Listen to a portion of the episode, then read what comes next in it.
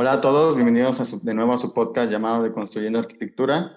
Ya estamos aquí de vuelta después de un periodo vacacional bastante prolongado, con el cual pues ya las obligaciones del arquitecto no nos dejaban pues seguir con, con este proyecto que iniciamos hace un rato, pero aquí estamos de nuevo, otra vez de nuevo, con todas las ganas de seguir con este proyecto que igualmente seguirá el próximo año.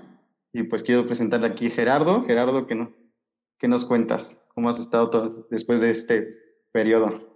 ¿Qué tal, Aldo? ¿Qué tal, Adriana? También te damos la bienvenida. Ya es el segundo capítulo que grabamos y sí, pues estamos de, no de vacaciones, sino que trabajando en proyectos escolares, laborales.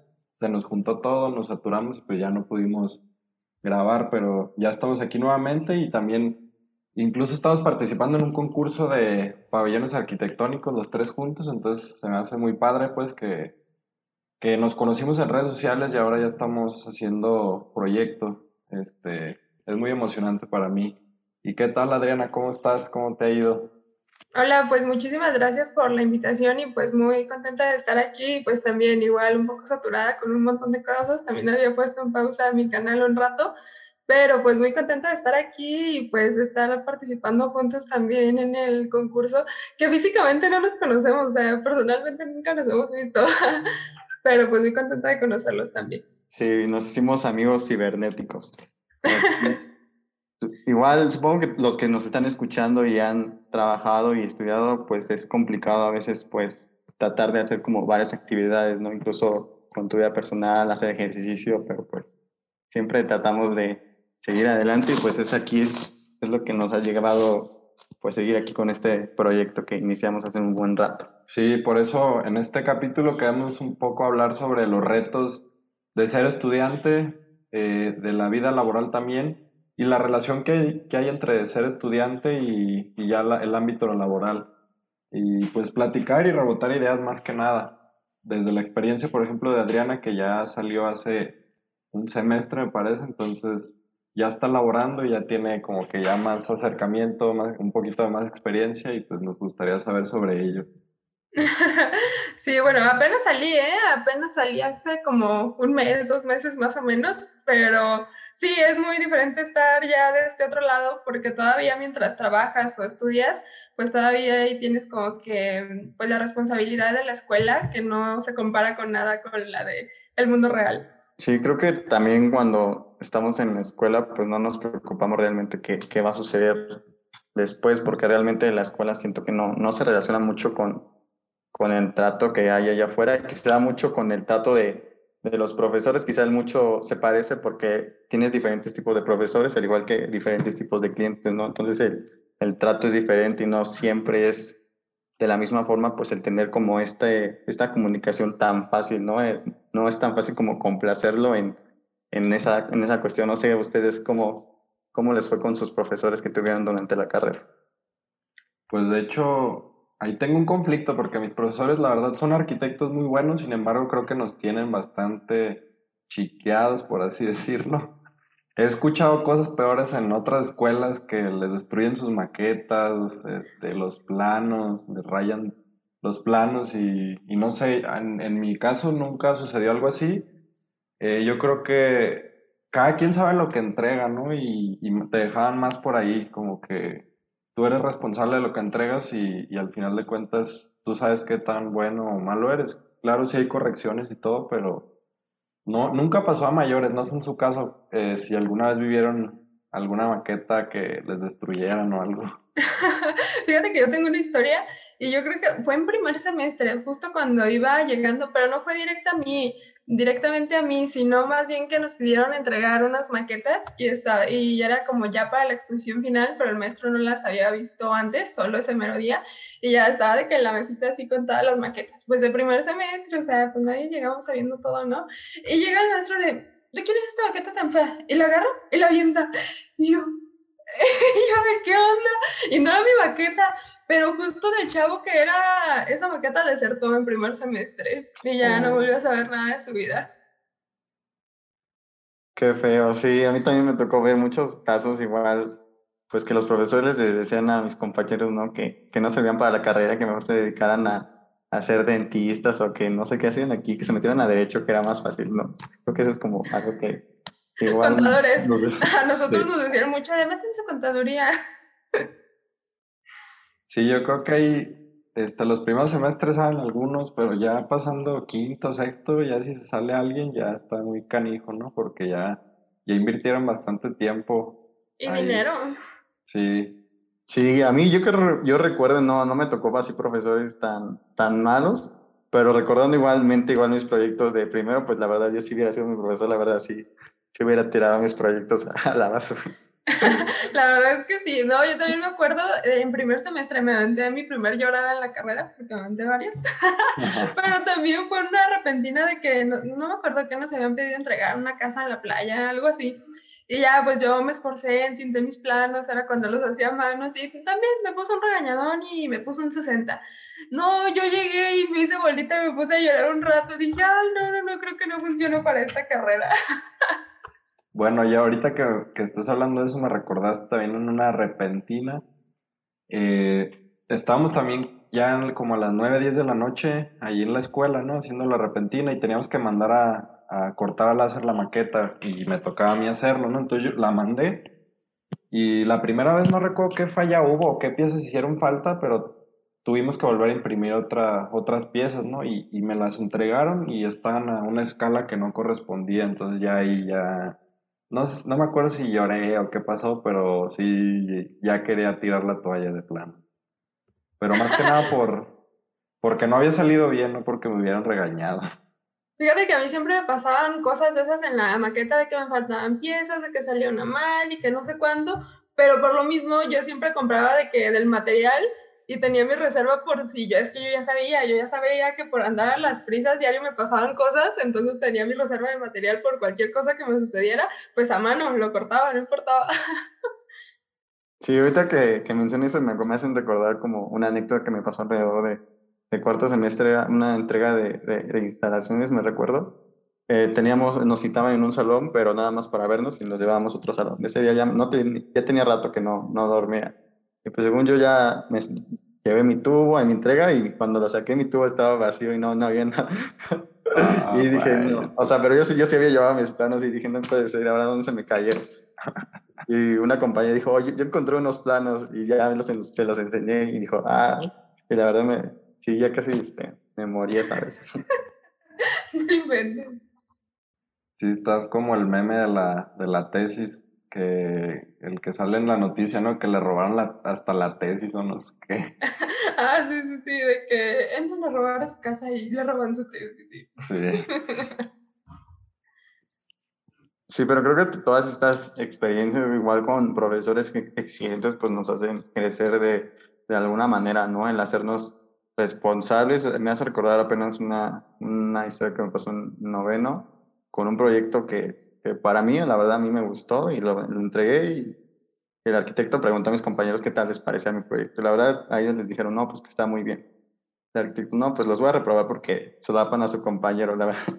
Y me dijo, no, la verdad a mí no me gustó, vuelve a hacer otro. Y la verdad sí me, sí me molesté. Pero pues ya hice, hice, otra propuesta que me gustó mucho más que la anterior y pues también al arquitecto ya le gustó, pero pues creo que como que esas cosas, pues en un principio, pues te molestan, ¿no? Porque ya trabajaste bastante, pero de alguna manera creo que te hacen como crecer, como superar tu, tus límites, ¿no? Sí, creo que tiene mucho que ver como esto de, pues, satisfacer por alguna manera a los profesores se asemeja mucho ya en la vida real, pero en este caso con los clientes, ¿no? Hay clientes de todo tipo y a algunos les gusta, no sé, ciertos elementos, algunos otros, y pues bueno, creo que, creo que se trata de esto, esto de complacer a los maestros en ciertas cosas con los diseños, es como muy parecido con los clientes. ¿Y no les tocó al típico profesor que, que, les hacía el proyecto, que les decía, no, pues hagan esto y luego le hagan esto y, y ya? Y ya, ¿quién le cambias y le mueves y no, pues ya. Y también quería preguntarte, Adriana, que cuál fue uno de tus principales retos o, pues sí, que, que viviste o que. Ay, ¿sabes qué? Esto vengo diciéndoselos desde hace ya rato en mi canal también.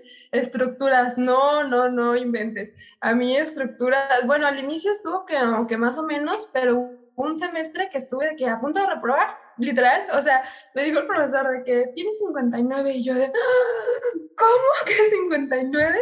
Y ella me dijo, sí, es que pues te faltó una tarea y no alcanzas ni el 60. Y yo, no, pero entregué todas y ahí traía de que todas mis cosas, ¿no? Y yo de, no, aquí están todas. Dijo, bueno, alcanzas un 60. Y yo de, con eso, o sea, con que pase, con que no repruebe ninguna materia, con eso. Y yo creo que fue de lo principal que, que me costó más en la carrera, eh, las estructuras, y pues al inicio acoplarme al ritmo de vida de estar todo el día ocupado y todo el día tener pendientes que hacer. Sí, yo también voy a, este, a coincidir contigo. La, bueno, no tanto pues porque a mí se me complican mucho las matemáticas en general. No es algo que me guste desarrollar tanto. Entonces sí, la cuestión de... Me acuerdo que el del cálculo estructural sí me, se me hacía muy difícil. Luego también presupuestos. Pero yo creo que con un buen maestro, pues, bueno, con buenos maestros puedes llegar a, a entender cómo, cómo es que se solucionan estos problemas. Sí, tiene mucho que ver el maestro. Y fíjate que a mí mis clases me las daban ingenieros civiles y su terminología es muy distinta a lo que usamos los arquitectos. Entonces a mí sí me costaba, siento que también mucho, o sea, sí, sí saben mucho del tema porque son los expertos, pero sus términos pues no son los que nosotros usamos y creo que eso también me costaba mucho.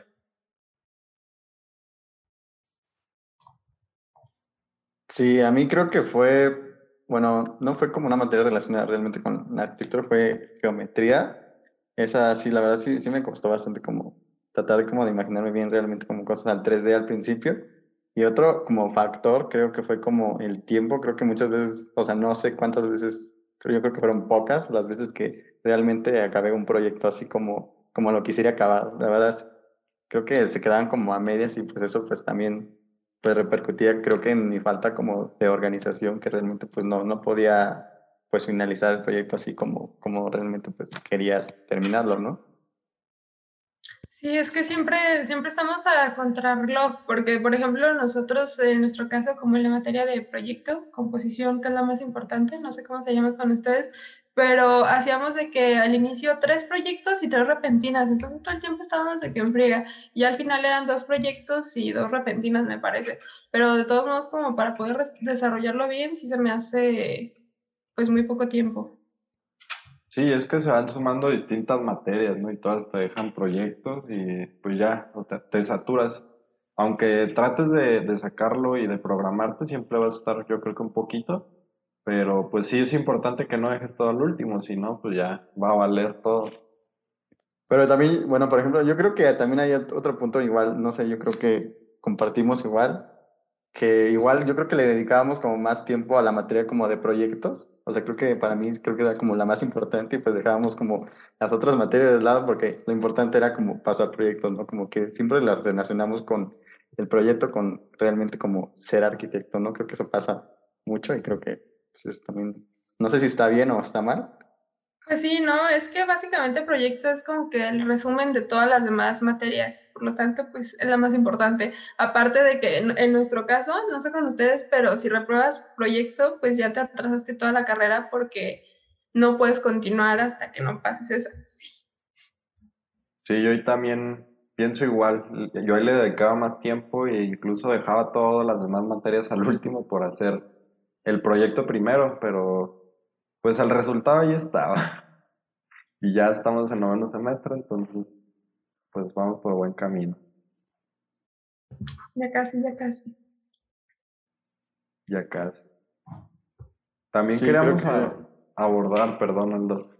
adelante. Como, ¿qué es lo que más te llevas de valor de, de la escuela? Ya ahorita que ya saliste, ya dejaste de hacer proyectos escolares, ¿qué es lo que te llevas de valor?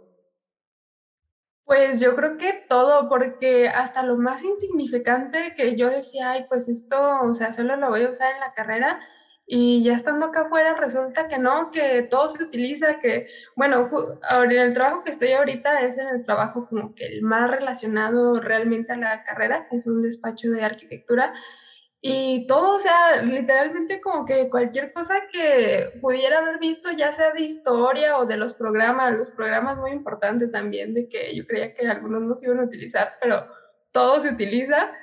Y qué más, pues las formas de diseñar también. Me hubiera gustado mucho aprender más de estructuras justamente y de presupuestos también, que creo que son como que mis debilidades, que me hubiera gustado en su momento haber puesto más atención o no sé, esforzarme más. Pero sin duda yo creo que todo, todo lo que tú puedas aprender en la carrera, todo va súper funcional estando afuera, sin duda. Sí, yo creo que todo suma siempre y y pues buscar que no simplemente quedarte con una cosa, ¿no? Si buscar, buscar conocimiento fuera de, pues siempre es importante también. Sí, es muy bueno ser autodidacta. La mayoría de, por ejemplo, yo de los programas que sé usar, que ya son varios y de repente me tripeo con todos, pero la mayoría yo los he aprendido sola y en la universidad nada más nos enseñaban de que AutoCAD y super leve Revit. Y estando acá afuera, pues es que todos utilizan un montón de cosas, hay que saber hacer y pues no importa cómo lo hagas y qué programa utilizas, pero hazlo. Entonces yo creo que sí, ser autodidacta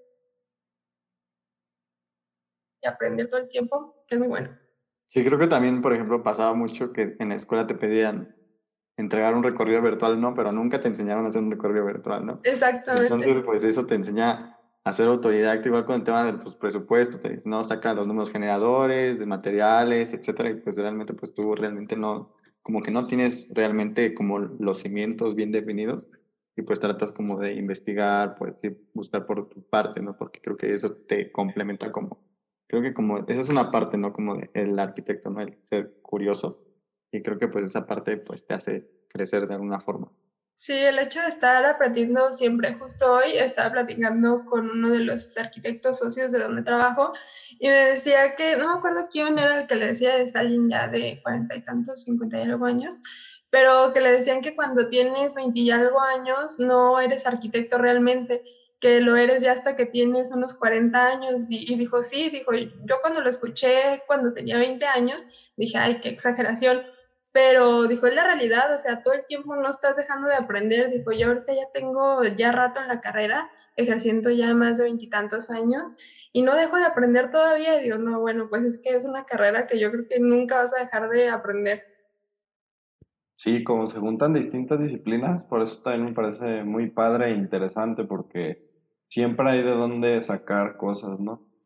Y también ahorita estaba recordando un, este, pues no sé cómo llamarlo, pero también hacía tareas para compañeros en la carrera y esto nunca lo había dicho, pero las hacía y me, pegaba, me pagaban obviamente, pero pues me aventé así como unas tres materias de amigos, así que les ayudaba. Una de geometría que era de hacer monteas y dibujos. Y yo creo que aprendí a, dibujar, no tanto a perspectivas, pero sí como dibujo un poquito técnico que eran las, las monteas y todo este rollo. Terminaste siendo el experto en ese tema. pues un poco, no tanto, pero... No, a mí apenas si me daba tiempo de hacer mis tareas, no me daba tiempo de hacer las de alguien más. Sí, a mí también. O sea, no alcanzaba como que a pagar o decirle a alguien que hiciera mis cosas porque hasta eso porque veía muchos ahí en la escuela de que, ay, me ayudas a armar la maqueta o me ayudas a ir terminando los planos en lo que yo no sé qué, o sea, así como de amigos, ¿no? Pero por lo menos yo, o sea, no, no pasé por eso, pero pues así para ayudar a los demás, pues tampoco. Pues sí. No, es que, pues sí, sí. Ay, es que sí es un poquito mal visto. Por, ya ahorita en, estos, en esta altura del semestre, pues si tú haces el proyecto de alguien más, pues obviamente que pues qué valor tiene y cómo se va a titular la otra persona, pero pues eran primeros semestres con materias que no eran tan importantes, creo yo, pero bueno, lo bueno que Sí, bueno, yo creo que la afectada aquí es la persona que paga por que le hagan lo que él tiene que aprender, ¿no? Sí, o quizá alguna materia que se te dificulte muchísimo, pero si ya se te vuelve como algo constante, ya se te vuelve como un hábito, pues creo que está mal, porque yo sí conozco personas que sí o sea, han llegado hasta ahorita igual por personas que les han hecho sus proyectos y trabajos y así. Pero pues realmente, pues ellos mismos, yo creo que saben realmente que, que no saben nada, ¿no? Nada más pues buscan como el papelito, ¿no? Que diga que es arquitecto. sí. E incluso otros que están ahí estudiando porque sus papás tienen una constructora o son arquitectos y pues ya piensan que ya la tienen hecha, que sí, ah, pues sí, la verdad es que con contacto. En realidad sí. Pues sí, pero pues qué valor va a tener y qué y realmente le gustará a esa persona, no estoy tan seguro. Sí, yo creo que tiene que ver también como con la responsabilidad y el amor que le tienes a la carrera, sin duda, porque luego, luego se nota cuando alguien está ahí como que por compromiso, no sé si lo mandaron sus papás, no sé, no sé el motivo, pero inmediatamente se nota cuando alguien lo hace por obligación y cuando alguien lo hace por gusto y por amor a lo que hace y a lo que está aprendiendo. Sí, pues por ejemplo, yo creo que todas esas desveladas que nos hemos aventado, pues por amor, porque pues, o no, o por, no sé por qué, no sé por qué amor lo al arte. ándale. Porque alguna otra persona pues ya se, o sea, dice, no, pues ya, mejor me voy a dormir y ya que sea lo que tenga que pasar, ¿no?